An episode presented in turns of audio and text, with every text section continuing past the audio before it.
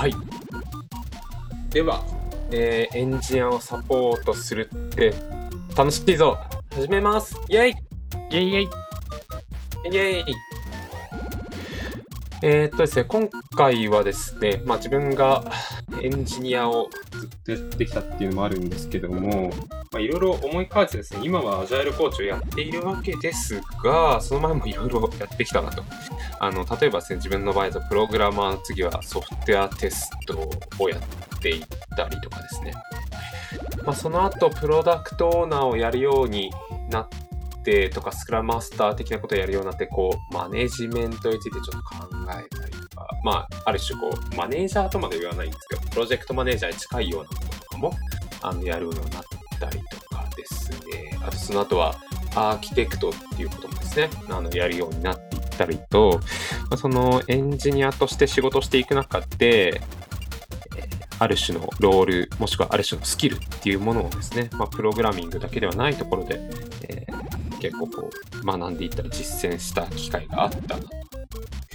で、まあ、その度にですね、結構こう、いろいろ、まあ、難しいこともあれば、楽しかったこともあったり、あとは、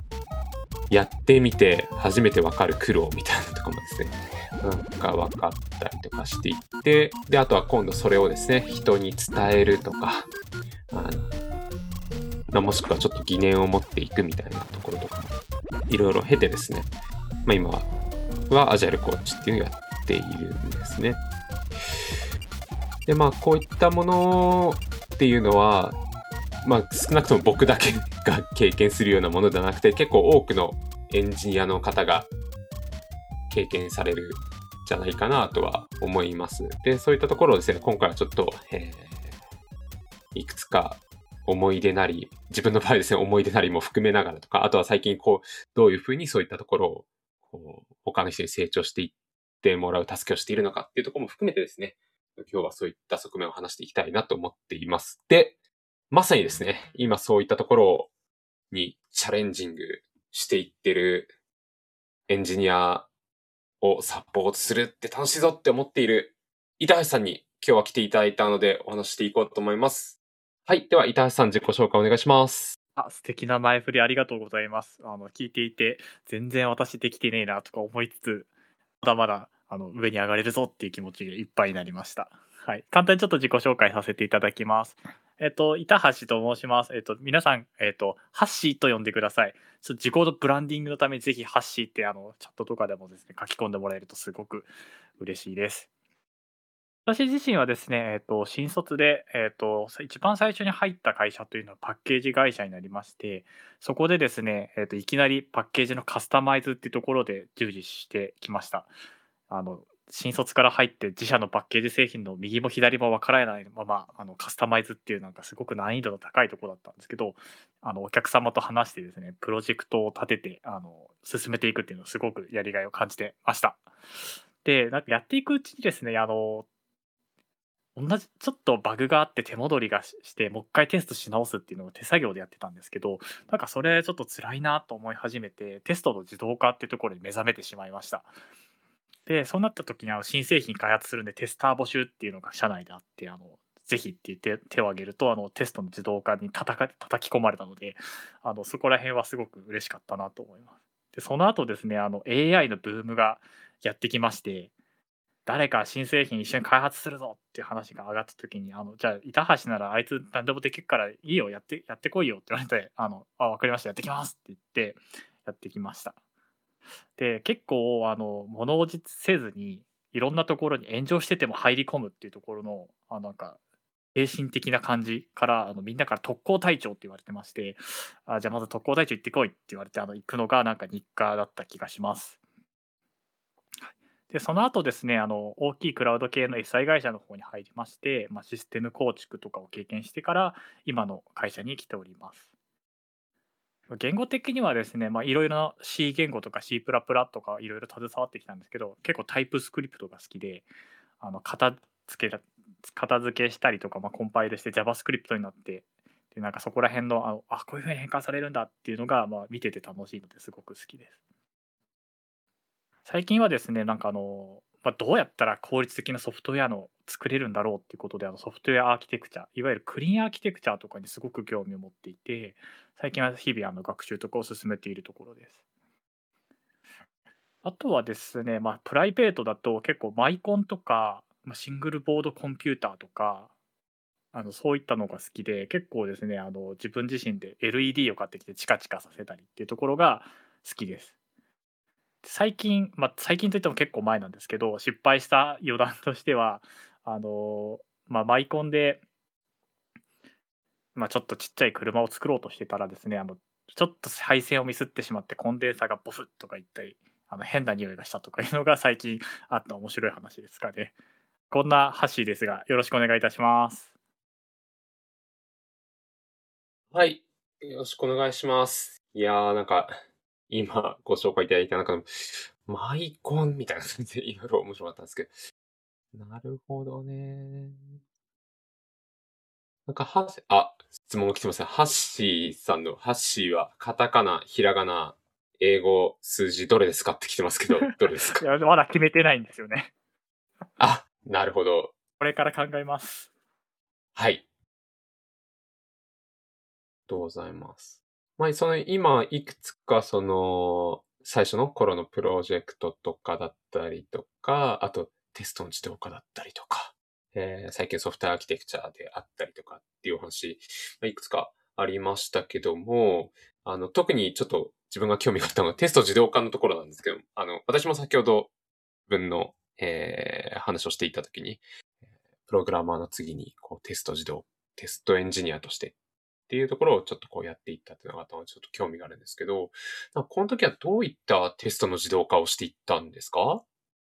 時はですね、えっと、いわゆるエグゼアプリケーションのテストっていうところで、あの入らせてもらってました。それまではですね、へー。あのいわゆる単体テストとか、あのブラウザーでのエンドトゥエンドのテストっていうところは、あの結構プライベートでもやったことはあったんですけど、エグゼアプリケーションのテストって、え、どうやるんだ？え、だって手でポチポチポチポチするのとか思ってたんですけど、うん。そこはちょっと全然違くて、本当に全自動でやるっていううん。感じでした。うーん、うん、うん、うん、うん、うん。なるほど。そこは、そうですねなん。か、はいはい。市場だとなん。かセレニウムでブラウザーのテストとかの情報はいっぱいあると思うん。ですけど、はいはい、そうですね。グズアプリケーション立ち上げた、まあ、製品だったんですけど、そのテストってじゃあどうやってやるんだろうってワクワクしながら入っていって、はいはい。結局あの自社ツールを作ってたんですけれども、うんそれを考え方であったりとか、業業務の仕方っていうのがあのすごく面白かったので、ぜひみんなには知ってほしいなと思います。ああ、なるほどね。確かに確かに。そうですよね。なんかこう、当時というか、まあ今もそうかもしれませんけど、テスト自動化のなんか得意、まあツールが得意な領域と、そうでない領域でくっきり結構分かれていったりとか、まあインフラの自動化とかもそうですけど、結構そういったのはありますよね。うんうんうんうん今でこそあの、うんインフラアズコードとかなんかそういうのは結構あのコードにしてやるっていうのは結構はあの皆さん日常的にされてると思うんですけど私がまだ新卒で入った直後とかは全然そこら辺の話があったのかもしれないんですけど私のところにまだ全然降りてきてなくてですね。はいはいはい。それを考えると今はすごくなんかテスタブルな環境になったなと思いつつでもそこの情報に追いつけてない自分もいるのでまだまだまだまだですね。うーん、なるほど、なるほど。そうですね。確かにな。なんかテスト自動化やって、なんかその後今こういうことに生きてるとかっていうのはあったりするんですか？あやはりですね、テストの自動化したときにあの、U- うんうん。UI の配置の仕方であったりとか、はいはいはい。あの条件、いわゆる検索の条件を設定するだとか、意外とそういうのってテストめんどくさいので、はいえーと。まあ、できる限り画面の構成をシンプルにするしたはい方が、えーとまあ、どユーザーも使いやすいしテストもしやすいと。いうところですごく私の中ではあのの画面をあデザイナーさんに入ってもらわない案件とかはそういうのをちょっと気にしててますね。うんうんうん。ああ、確かに確かに。システムとか UI 作るときに、そのテスタベルであることをまず重視するっていうのはありますね。うん。確かにな。なんか自分もそういったのは結構本当テストエンジニアやり始めた、やり始めてからそういったところがかなり効いてきたっていうのはありますね。うん。確かに確かに。なんかその後、その、まあ、テスト自動化から、あの、まあ、いくつも、他の技術もいろいろやっていったと思うんですけども、そのプロジェクトマネージャーみたいなところもご経験されてきたとは思うんですけども、なんかそのプロジェクトマネージャー、最初やった時ってどんな風になんか入っていったとか、例えばなんかその、勉こういった風に事前に勉強していったんですよねとか、あとなんか先輩のプロジェクトマネージャーがこういう風に手取り足取り教えてくれていてとか、なんかいくつかそういったパターンがあると思うんですけど、ハッシーさんの場合はどういった感じでプロジェクトマネージャーの初めての案件っていうのが始まったんですか？初めてのプロジェクトマネージャーは、あのお客様のはい。サーバーに対してアプリケーションを設定して実際に動くところがユーザーをインスユーザーを用意してあのまあ使えるようにするっていうところが初めてのプロジェクトマネジメントだったでした。はいはい。ではいあの本当に新卒終わって3ヶ月後とかあの研修があったので研修終わった後はいこの案件よろしくっていう感じで渡されたのがあの今でも衝撃なんですけど、まあ、それであのおいきなり入って あの回しました。であの多分あの皆さんもの持っているあのプロジェクトマネジメントというのはかなり小さいので、はいはいはいなんですけども、まあ、それが一番最初の経験であの応用しすぎてですねお客様のあの待合室でお茶をこぼすっていう失態を起こしてであーなんだのはって。ちょっとすっごくあの心を冷やした瞬間であそれ以降お茶はあのちゃんとあの出されたものはしっかり飲むっていうのをあの 身につけました。なるほどいやマジです。だからそこ怖いですね。確かにそういったのが自分の中に出てくると。なるほど。いやー、それは確かにちょっと怖くなるな。そこがですね、あへの、ーお客様も優しくて、あはいはいある種成功した。ね。なので、そこでちょっと有頂天になったのが、あのあプロジェクトマネジメントも面白いと思って、結構あの、はい。こういう案件あるんだけどって話が来たら、あ、じゃあそれちょっとやってみますっはいていうようになってはい。きましたね。はい。えー。なるほど。いいですね。なんかそこ、なんかすごい大変。その後、そうやって始まって、その後、プロジェクトマネジメント実際やっていって、まあ、とりあえずなんかその、とりあえずっていう言葉は良くないかもしれないですけど、なんかやって、なんか失敗というかその体当たりでやっていって、ここはこうしなきゃって自分で考えたり、先輩にアドバイスもらいながら、いなんかその、一回プロジェクトマネジメントみたいなものを体感するというか、そういった感じの入り方ってことですか？いや本当に右も左もまだ分かんないままとりあえず行けっていう感じだったので 何も教えてはもらわなかったんですけど逆にそれが、はいあのはい。足りないことは何だったんだっていうのが分かったので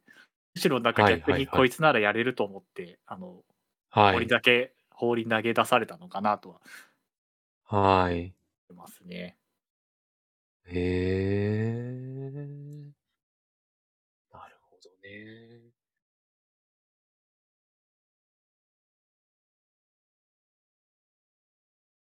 なんかそういった風に始まっていって、なんかこう嫌になったりとかしなかったんですか？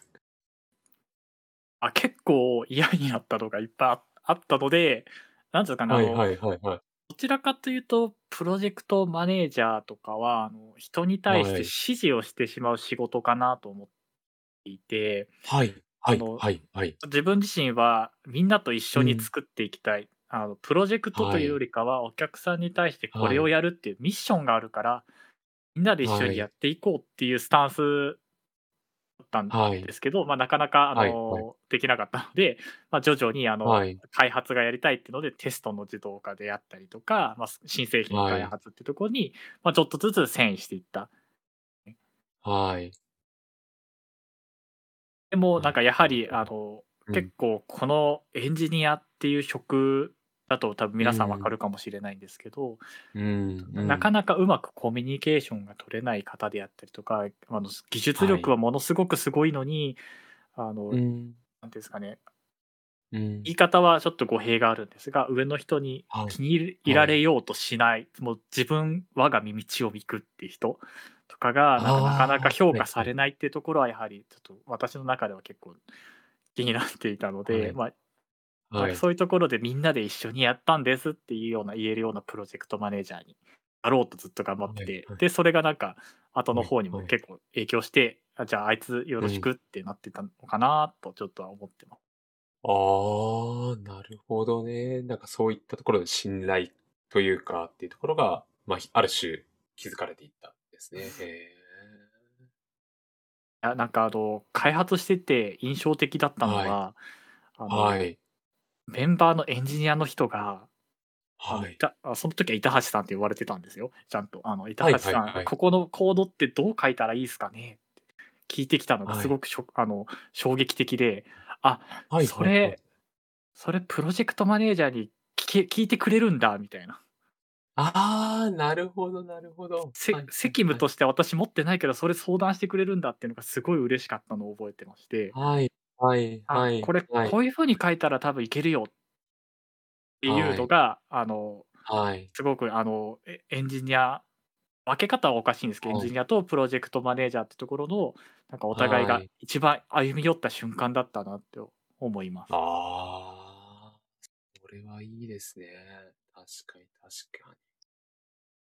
逆のパターンもありますけどね。あのあ私はそうですか？そううん私はあの、まあ、共通のうん。モジュールにした方がいいって、まあ、結構、はい、はい、はい。まあまあまあ、はい。普通に考えたらそうだよねって、おまあ、向こうも納得するんですけどいやいや結局はこれはい。お客さんがメンテするんだから、個々にこの機能を入れてあの分かりやすくしといた方がはい。お客さんがメンテしやすいよっていうなんかあのお互いがお互いにはい。歩み寄ったせいで、本来それは私が言うセリフなのにそっちが言ってるしはい。私が言うことは本来そっちが言うことなのにっていうところもあって、はい。そういうところはすごく面白かったですけどね。ああ、なるほど、なるほど。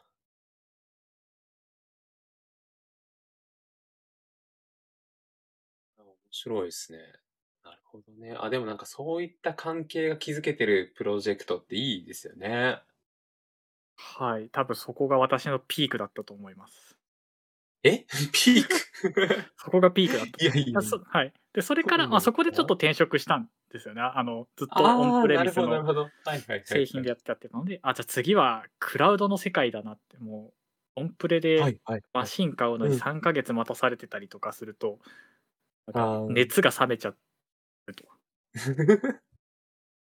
そうですよね。うんうんうんうん。なるほどね。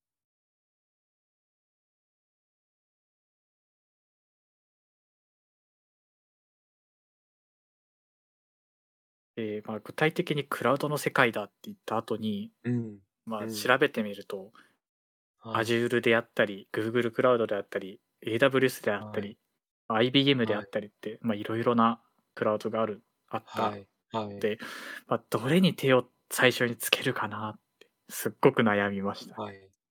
ああ、ですよね。で、まあ、ふと気づいたのがあれ？この情報って検索してんの何のエンジンだ？と思ったら Google だったんですね。はいはいはいはいはいはいはいはい。あれ？じゃあ Google 強いんじゃね？と思って調べていくうちに Google の虜になってました。えー。なるほど。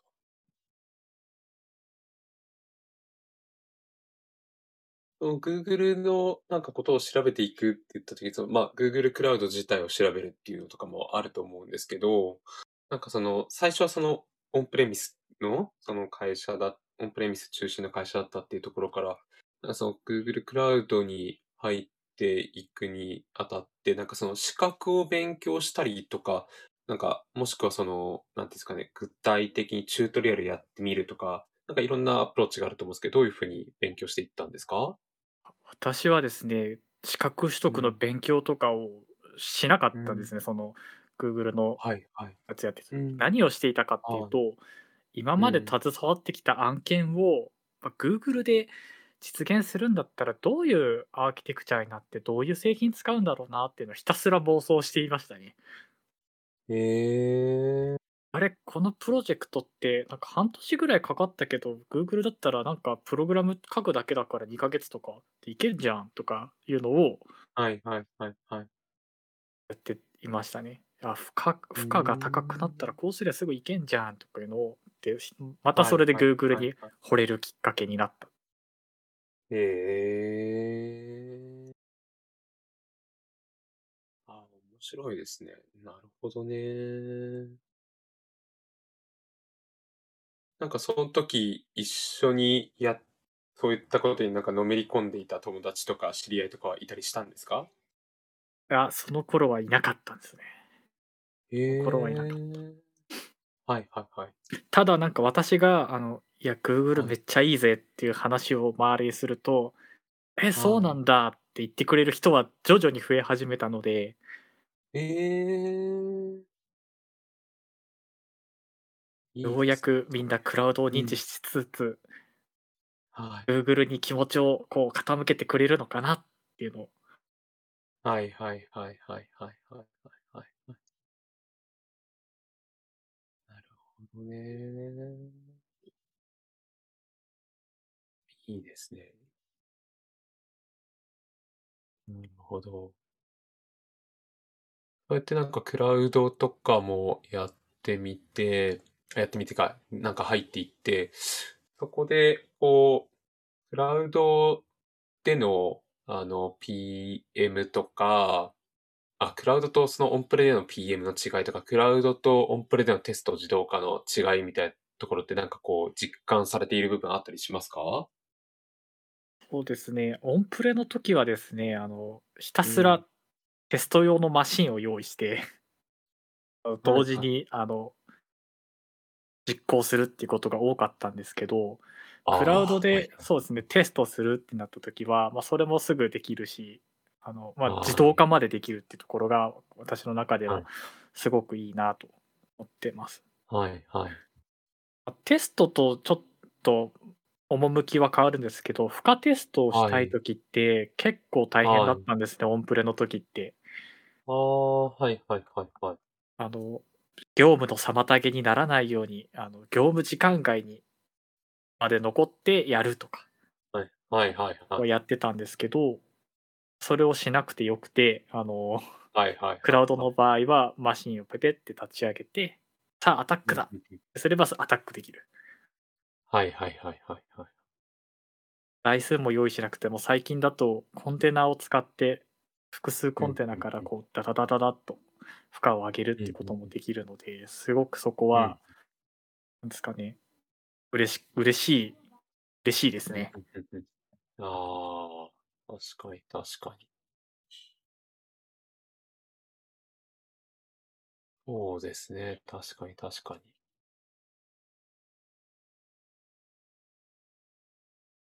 に。うん。そこは本当に楽になりましたね。自分も昔はなんか、そういったインスタンス、まあ、クラウド上だとしてもなんか結構大変だったりとか、あと強調して、その、なんですか、負荷かけるツールとかもあんまりこう、なかったなって思うんですけど、なんか今とかだと本当に簡単にできるようになったなっていうのは思いますね。なんか最近だと K6 と K6 とかですかね。K6 とか自分もよく使って負荷かけたりするんですけど、そうですね。こんなになりましたね。昔に比べると。そうですね。いや前は負荷をかけようとした時に1台だと負荷をかけきれないっていうのがあって複数台で負荷をかけるかけなきゃいけなかった。はい。そうなったらタイミングがずれるから、なんか、思ってたピークに達しなかったりとか、はいはいはいはい。いうのが結構大変だったんですけど、今はボタン一つで、あの、なんか全部ほぼ同時に区画はじかけ始めたりするので、結構そこら辺も考えなくて良くなったので、嬉しいですね。そうですね。なんか昔は結構自分は J メーターとかで、最初の頃は J メーターが複数台できるからってやってたんですけど、J メーターが本当に使いにくくて使いにくくて、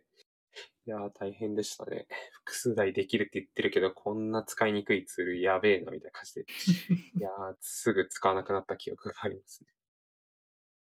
いや、もうなんか、もう数、10年ぐらい前とかだったらもう負荷テストって言ったら J メーターしか名前が上がらないくらい有名だったんですけど、はいはい。最近はなんかいろいろなテストツールも増えてきて。またカオスマップがひどいことになるのかなと思いつつ、でもなんかすごく、これいいよ、あれいいよって言い合える時間っていうのはやっぱまた面白いなと。うんうんうんうんうんうんうん。そうですね。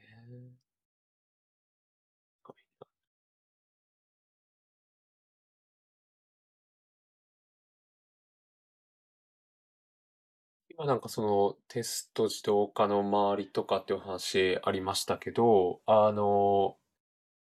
なんですかね、その板橋さんが他の人に、他の人からそのテスト自動化学んだりとか、他の人にこう教えていくとかっていうのってなんか、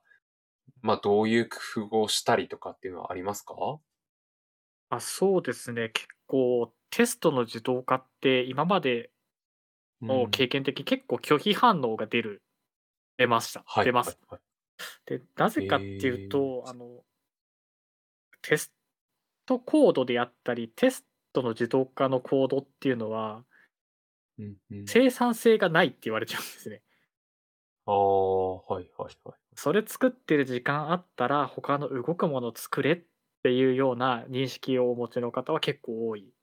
です。実際私も多分大学時代のとかにテスト自動化してって言われたら、うん。いやいや、それよりも実コード書いた方が早いよって多分言っちゃうと思うんですね。はいはいはいはいはいはい。ここがまずはあの一番のハードルかなと私は思っていて。なのでうんあの一番最初にテストを自動化するといいよっていう時には、まあ、比較的簡単な、本当に簡単なツールとかを使って、えっと、まずは1個だけ作ってみようって言って1個作ってよしじゃあ次からあのあなたがコミットするたびに同じテストを全部やるやんなきゃいけないけどこれだったら超楽ちんだよねって話をしますね。最近はちょっとそこまであのできてないんですけどうんうんうんうんうんうん。うんうん。ああ、そうですね。今、コメントいただけるベイビーステップで進めていくっていうのは確かに重要ですね。うん。あの単発のプロジェクトだとあまり効果はうんないかもしれないんですけど、はいはいはいはい。一つの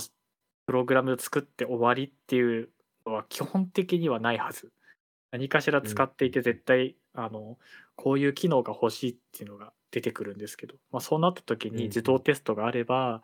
次追加開発をする方であったりとかあの、まあ、いわゆるデグレって言われる先祖返りみたいなものとかを発見できるので、この後の作業のもすごくセキュリあの品質を担保してできるっていうのが、うん。あの多分現場の人たちだけじゃなくてあのお客様にも伝わればもっともっとなんかみんなテストの自動化とかに興味持ってもらえるのかな？とは思いつつあの裏では、うんうんあの炎上してる時はテストコードを後で書いて先にあの動くものを作っちゃってる自分もいるのであのなかなか厳しいところ。はいはい。ああ、なるほど、なるほど。なんかそういった、その、なんですか、一旦は今テスト自動化のところですけど、なんかそのメンバーとのコミュニケーションの取り方みたいなところで、結構気をつけてるポイントとかってあったりするんですか？あ基本的にはノーって言わないようにしてますね。おー。ノーって言わないようにしてて例えばなんですけどえテストのないコードがあのレビューで上がってきましたってなった時はあの、うん。基本的にはプルリクはあのの 脳なんですけど、あ、こ。れコード多分うまく書けてるねって。あとはじゃあテストうんうん。自動化できたらうん。もっと良くならない？みたいな感じでうんうん。あの、なんていうんですかね、言ううん。うん。バットは使わないみたいな感じの言い方は、あの、結構気にしうんうん。てますね。ああ。なるほど。確かに。なんかアジャイルだとそういうのをイエスアンド法って言ったりしますね、確ああ。そうなんです。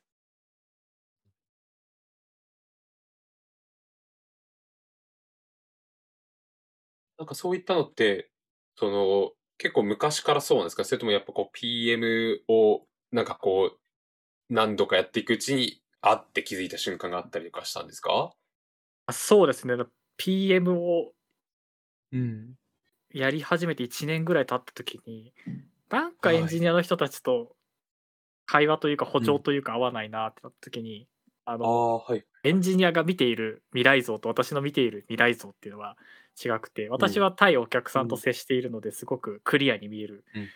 けうんど、うん。エンジニア目線に立った時全然見えないから、で、しその中で必うん。死こいてやってるものに対してノーって言われたら、そりゃ切れるよな怒るよな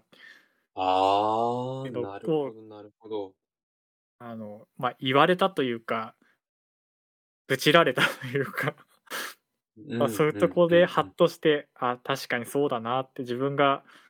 コーディングしてた時、そ確かにお客さんが最終的に何したいかなんて見えてなかったから、そうだよなって反省をして、なんか今みたいになってます。うーん。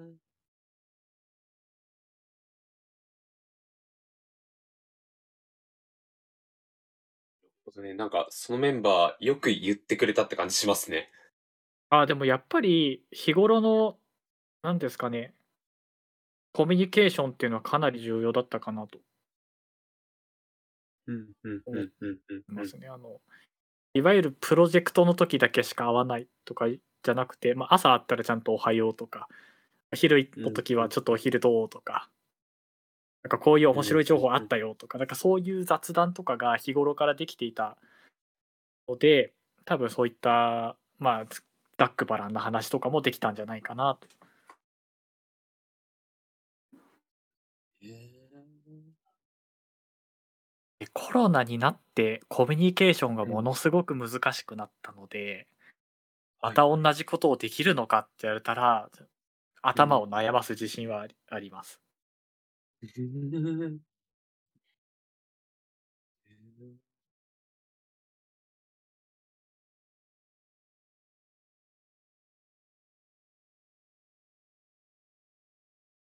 あ、ちょっとちなみになんですけど、こう、板橋さんが、まあ、例えばあるプロジェクトの PM をやっている時に、その、板橋さんのそのプロジェクトとか、板橋さんの上長みたいな、その、もっと大きい事業の上長であるとか、自身の上長であるとかみたいなところでの、なんかマネジメントっても存在すると思うんですけども、なんかそういったところで自分が、あの、なんですかね、マネジメントされる側というか、っていうところでなんか気をつけていることってあったりするんですか？えっとですね、上に対してのマネマジメジメントされる時は、あのはい。す過去にすっごい怒られたことがあるんですけど。はいはいはいはい。私はあの、上の方に対してすごく、なんていうんですかね、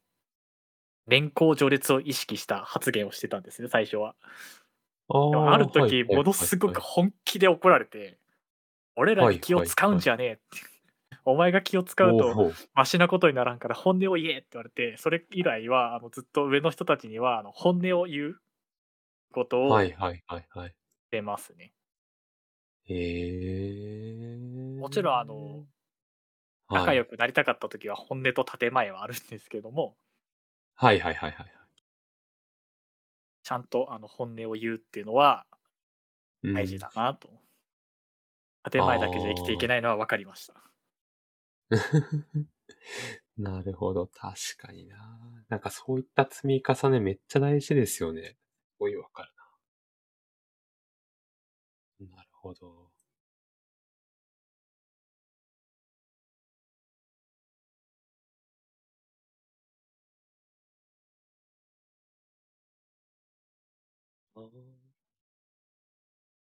なんか結構自分ばっかり聞いてしまったんですけど、板橋さんがなんか僕に聞いてみたかったこととかって、もしあればって思うんですけど、なんかありますか？いや、キョンさんといえばもうなんかアジャイル、アジャイルといえばキョンさんみたいな私の脳内ではリンクされてるんですけど、ありがとうございます。ああと私もアジャイルを知った時に、いや、これだよはいこれって正直思いました。はいはい。あの、はいはい見積もりに数ヶ月かけて、あの、次の開発をしたとかいうの結構あるんですけど、でも、はいお客さんからするとアジャイルって結構取り込みづらいんじゃないのかなと思うんですけど、そういう時って、アジあの、ウうんォーターフォールの文化である企業とかにどうやって食い込んでい、キョンさんならどうやって食い込むんだろうっていうのは質問したいです。はいはいはいはい。そうですね。まあ、こういくつかやっぱりこう切り込むやり方があるんですけど、一番こう大上段から行くんだったら予算編成のところから、あの、切り込んでいくっていうのはありますね。まあこれはその、なんていうんですかね、えーエグエグゼクティブ層と、えー付き合いがあるときには使えるパターンですね。あのまあ今そういったやり方ではこういったふうにうまくいかないんですと。で、これからこういっ、これからは、あの、ある種そのアジャイルなやり方っていうものを取り入れていかないとうまくいきませんっていう説明をした後にですね。で、まあその、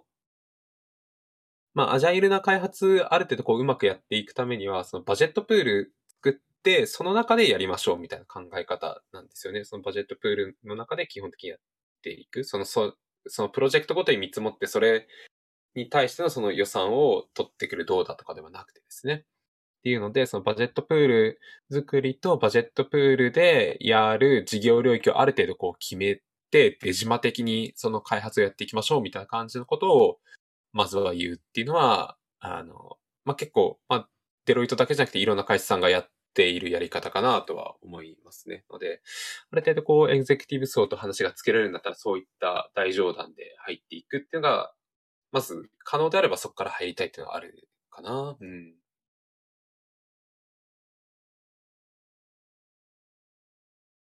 で、そうですね。で、なんかすごいボトムアップなパターンで言うと、あの、最初のリリースはですね、そのウォーターフォールでやっちゃうんですよね。で、やっちゃって、で、その後ですね、まあ会社さんによるんですけども、あの、運用保守ですっていうと継続的にお金払う文化があるんですね。なぜか。古い会社って。ので、これからその運用保守、その最初のウォーターフォールのリリース範囲ってめちゃくちゃ小さくして、可能な限り、可能な限り小さくして、で、その後運用保守を長くやりますと。で、その代わり、そこで、あの、ちゃん、なんと、あの、機能追加とかもやっていきますよ、みたいな。ちょいちょい、あの、もちろんスコープ、毎回のスコープっていうのは小さいけど、あの、継続的に最適な、今めっちゃ必要みたいなやつに合わせて、あの、運用補修、あの、していくんでっていう言葉にするとですね、なんか、通ったりするんですよね。で、今の運用補修っていうフェーズでアジャイル開発でもやるっていう。その話すごくなんか私の中でヒットしたんで多分あの OK 出す会社多いんじゃないでしょうかね。そうなんですよね。なんか不思議ですよ。運用保守って言うとアジャイル開発やっていても怒られない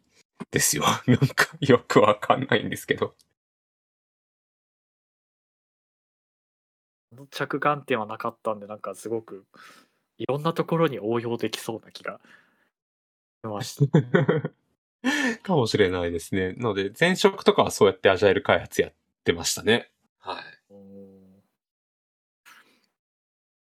そもそもとしてなんかアジャイルっていうとお客様と一緒になんか製品を組み立てていくというか作り上げていくっていう印象があるんですけど、はい。中には、はい。まあ本当はどんどん巻き込んでいかなきゃいけないんですけど、まあ、お客様の中には、はい。い、や頼んだんだからやっといてって人とかも時々いるじゃないですかはいはいはいはい。そういう人が出てきた場合はどうされてます？ああ、そうですね。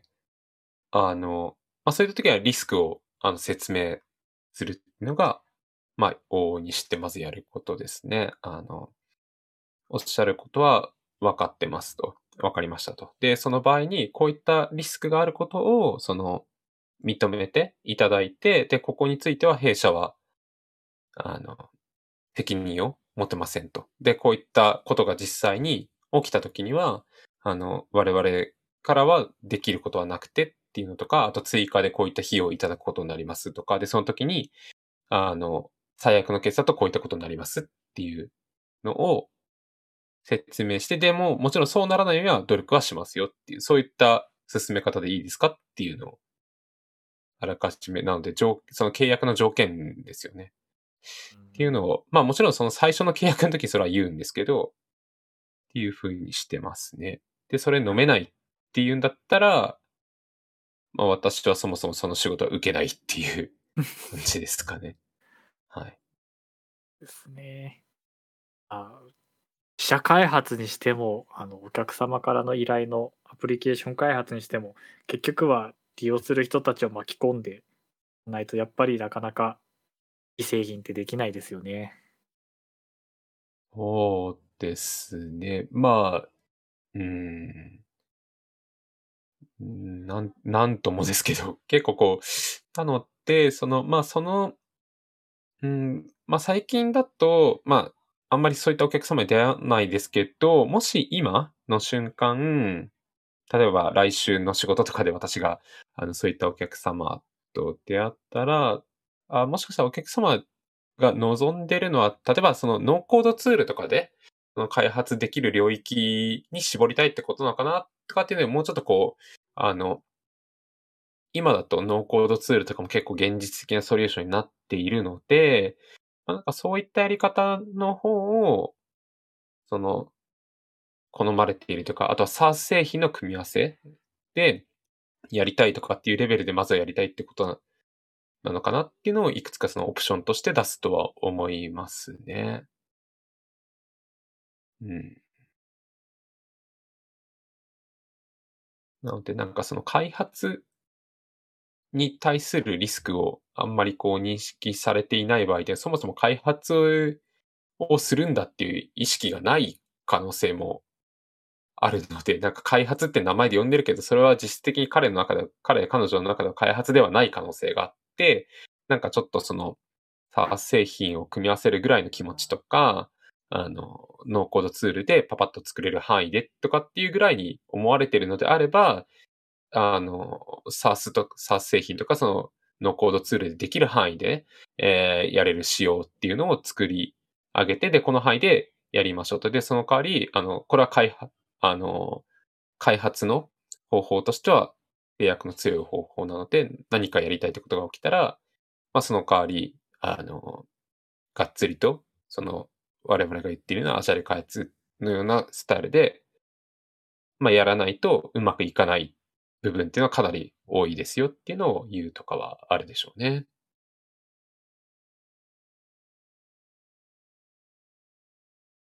なかなか難しいんですよね。お客様のアジャイルに理解があるとすごく早いんですけど、理解がまだされてない方とかだと、結構順を追って喋らなきゃいけないんで、大変だったりしますよね。そうですね。まあ、まあ自分の場合はアジャイル開発やりたいって人としか仕事しないようにしてるので、あんまりこう、そこであんまり困ったことはないんですけどね。うん。あ、まあ、たまにいらっしゃい、うん、まあ、やりたいって言ってるけど、実はそんなにやりたいわけじゃなかったみたいな人たちはたくさんいるんですけども。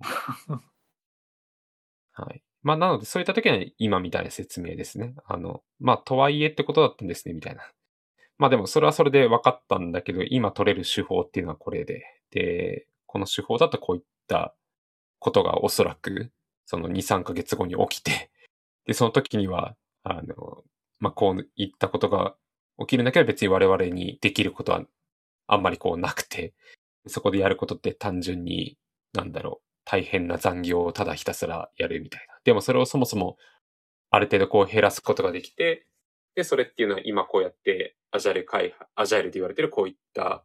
プラクティスをいくつか組み合わせてやっておくと、まあその可能性ってかなり減りますよっていう言い方ですね。まあただその代わり皆さんこうやり方変わるので、そこに対してこう、なんですかね、ちょっとした心理的負荷であったりとか、あの、ある種慣れない作業をすることで、あの、いわゆる脳のがっていうのは上がるとは思うし、まあもしかしたら、ある種こう、えー、承認の取り回しとかで、あの、今までと違うっていうので結構、こう、ご苦労される部分はあるかもしれないけれども、まあでも、2、3ヶ月後、どうありたいか次第ですね、みたいな話はよくしますね。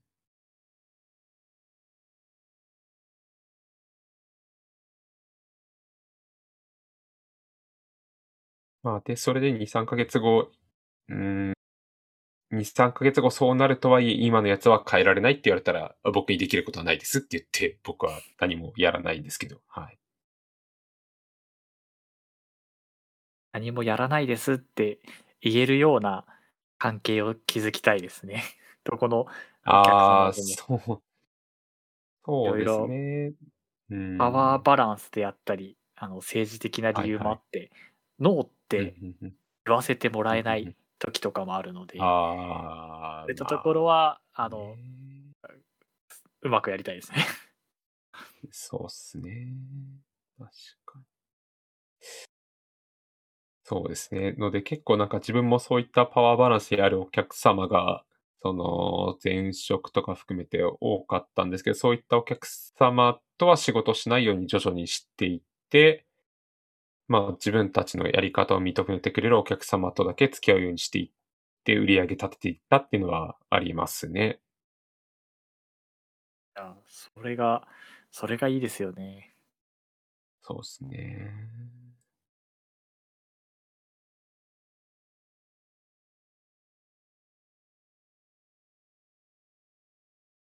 自社開発の、ま、プロダクト製うん。品とかだったら、アジャイルとかものすご。く相性がいいんだろうな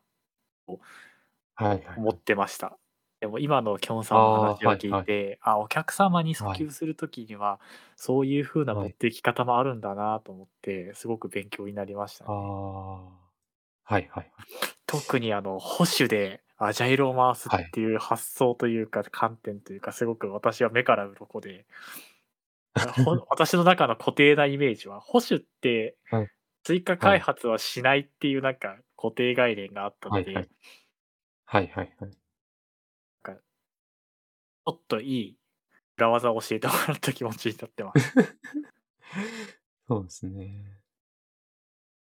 そうですよね。だから運用保守の中でちょっとした改修はやりますよって言っておくと、お客さんすごい喜んでくれるので、でもその代わりちょっとほんのちょっとだけお金を多めにくださいと いうので、やるとだいぶこうスムーズに回りますね。うん。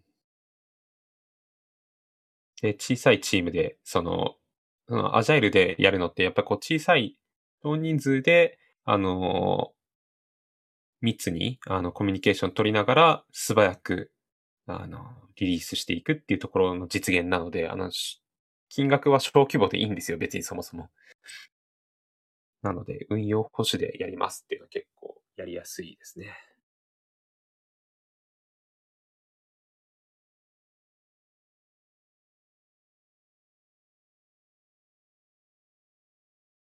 私の中では開発手法ってどんどんどんどん移り変わってるイメージがあるんですけど、ウォーターフォールが。もしなくならないとは思ってるんですけれども、なくなっ。てアジャイル全部うん。移り変わりましたで、アジャイルもなくなりましたってなったらどういう開発になるんですかね？ああ、そうですね。まあ自分は結構それは近いとは思ってるんですけど、まあウォーターフォールがなくなるっていうアジャイルの次がもうそろそろ来るなっていう予感はあって、で、そこに向けて結構、なんですかね、自分で今手法を作ろうとしているところですね。なんかそうですね、あの、このエンジェリーフロアに聞いてくださっている方は、あの、何度か説明しているところかもしれませんけども、あの、ソフト開発っていう文脈で見ると、えー、まあその一時、あの、一旦こう盛り上がりを見せたのが1950年代ぐらい、ワールドウォー2以降ですよね。に、そのソフトウェア開発っていう、プログラミングという領域が結構こう、ようやく、その、まあ本当に一握りの人だけじゃなくてですね、まあいくつか出てきて、で、まあその頃っていうのはその、ソフトウェア開発手法っていうのはあんまりこうなくてですね、ある種そのカウボーイ的なプログラミングというか、だったわけですけども。で、70年代、75年とかですね、1975年前後から、こう、ウォーターフォールっていう手法が、こう、ある程度、こう、統制を取れた手法として、こう、広まっていって、で、2001年ぐらいに、こう、アジャイルマニフェストっていうのが出てきてきてですね。まあ、そう見てみると、こう、面白い25年ごとに手法が移り変わっていってるんですよね。で、そう考えると、やっぱり次の手法っていうのが、まあ、2025年とか2030年あたりに来るだろうというのが、まあ予測としては成り立つので、まあじ、まあ、なのでそこに向けて、今47期間としてはですね、新しい手法を作っていこうとか、その礎になるようなものを作っていこうって今、まさにこうしているところですね。ちなみにどんな開発手法になりそうな、なりそうっていうか、していきたいですか？そうですね。あの、まあ今だと結構こうトライアン適用型って言われてますけども、なんで最初は何もなくて、で、75年ぐらいがその、えー、計画型で、え2000年代からというのは適用型みたいな感じなんですけども、まあ、私が思って次はこう、何か変化に適応していくのではなくて、自分が変化を生み出していく側だと思ってますね。うん。なので、なんか、うまい言葉ではないと思うんですけど、自分が言ってるのは、訂正型って言ってたりするんですけども、まあ、ジェネレーティブな手法ですね。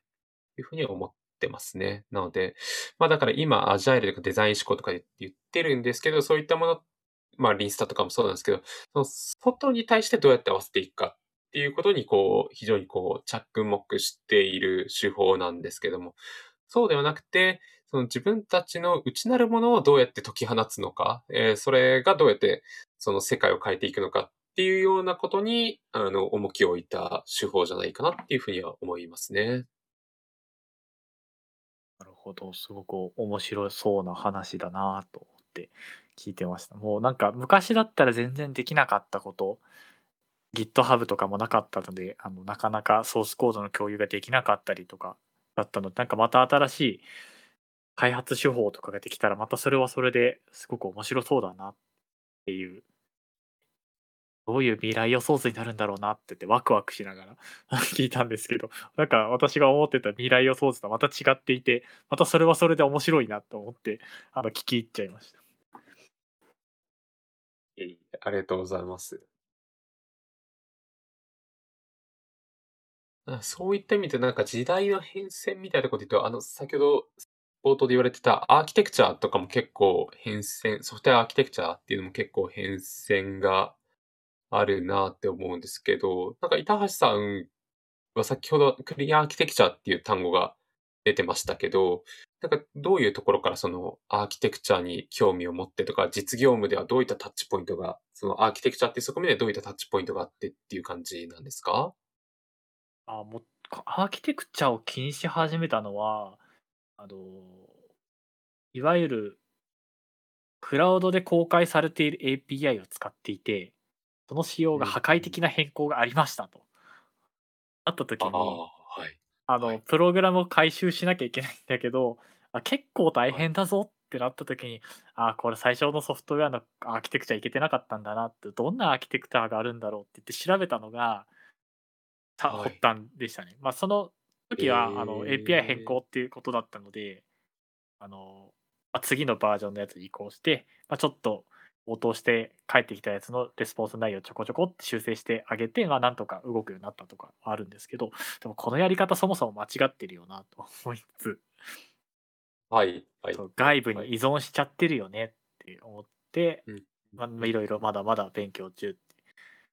感じになります。へ、えね。なんかそういったところから、なんか最初はなんかどの書籍を手に取ったとか、なんかあったりするんですか？あ、最初は、あの、普通に誰だったかな、ロバート・はい。C. マーティンだったかな？はいはい。はいはいはい。何かが出している普通のあのクリーンアーキテクチャの本をは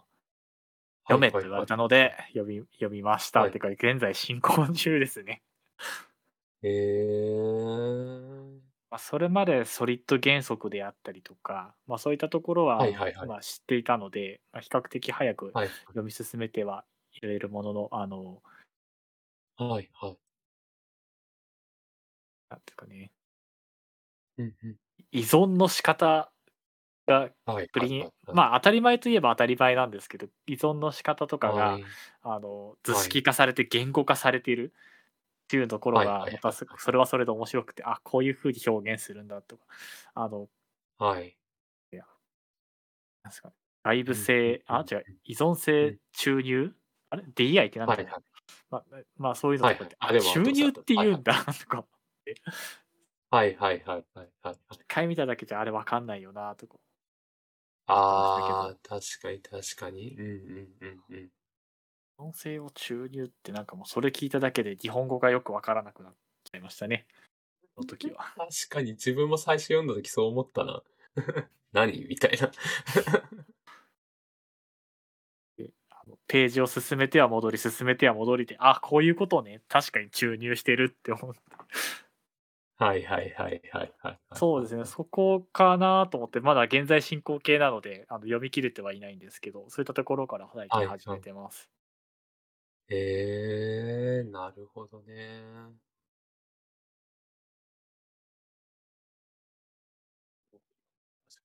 いや、アーキテクチャは、ま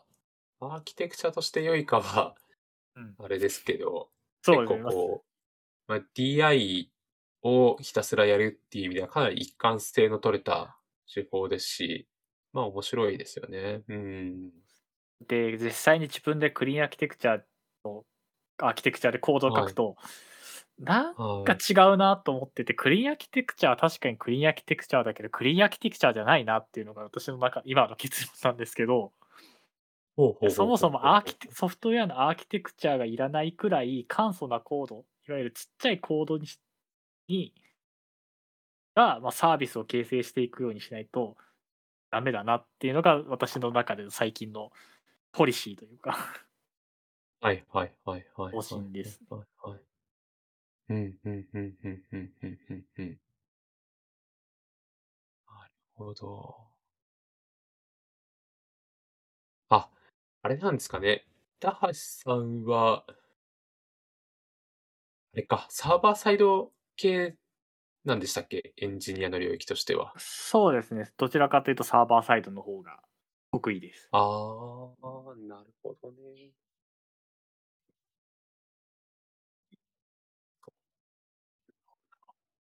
という話をしていたら、あっという間の5時間30分が過ぎてしまって。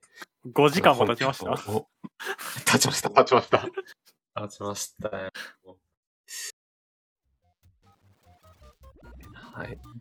ということで、えっと、まあ、今日、あの、最初、プロジェクトマネージャーとかテストエンジニアのところから始めて、ちょっと最後の方は、えーアーキテクチャの話もしてきましたけども、いや、すごい楽しかったですね。なんかこう、自分の いろんなことを思い返しながら聞いていて、ああ、こんなことあったな、板橋さんの言ってることわかるな、とかって思いながら、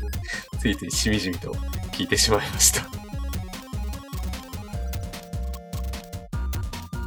りがとうございます。さんはどうでしたか？話してみて。はい。きょんさんの話を聞いて、ああ、そういう風に持っていったらいいんだとか、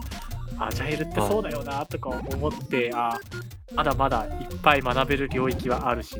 なんか私とは違う方向性でとんがってる人と、もっともっと喋りたいなって、なんか欲が出てきてしまいました。ああ、いい欲な気がしますね。